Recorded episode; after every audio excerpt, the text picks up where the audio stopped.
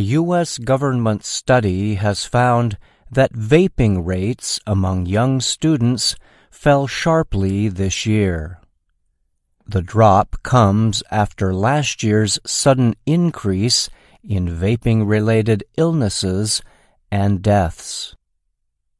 The national survey released this week showed that just under 20% of high school students said they were recent users of e cigarettes and other vaping products. Just 5% of middle school students said they had recently used them. That marks a big decrease from a similar survey in 2019.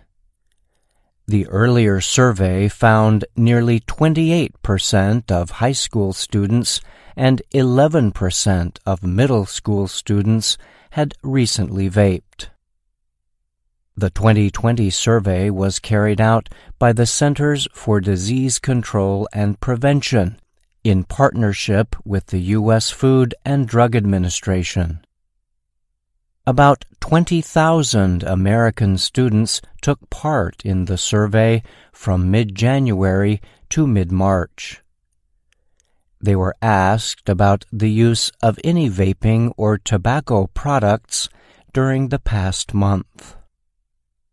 While the number of students smoking cigarettes has reached all time lows in recent years, the use of vaping products has exploded.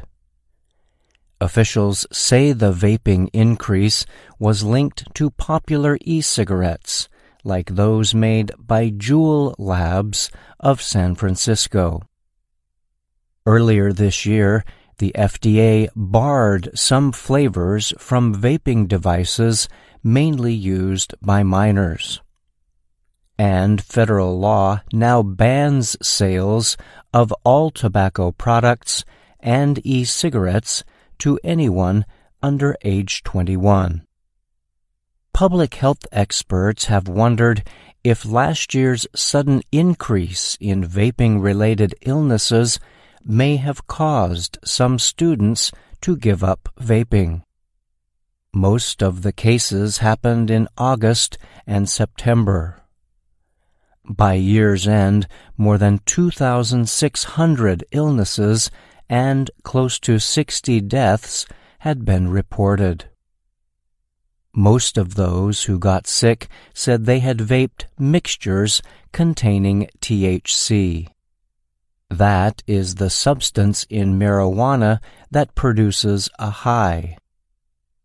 Health officials eventually centered their investigation on these THC products and on a chemical compound called vitamin E acetate, which had been added to some THC vaping liquids.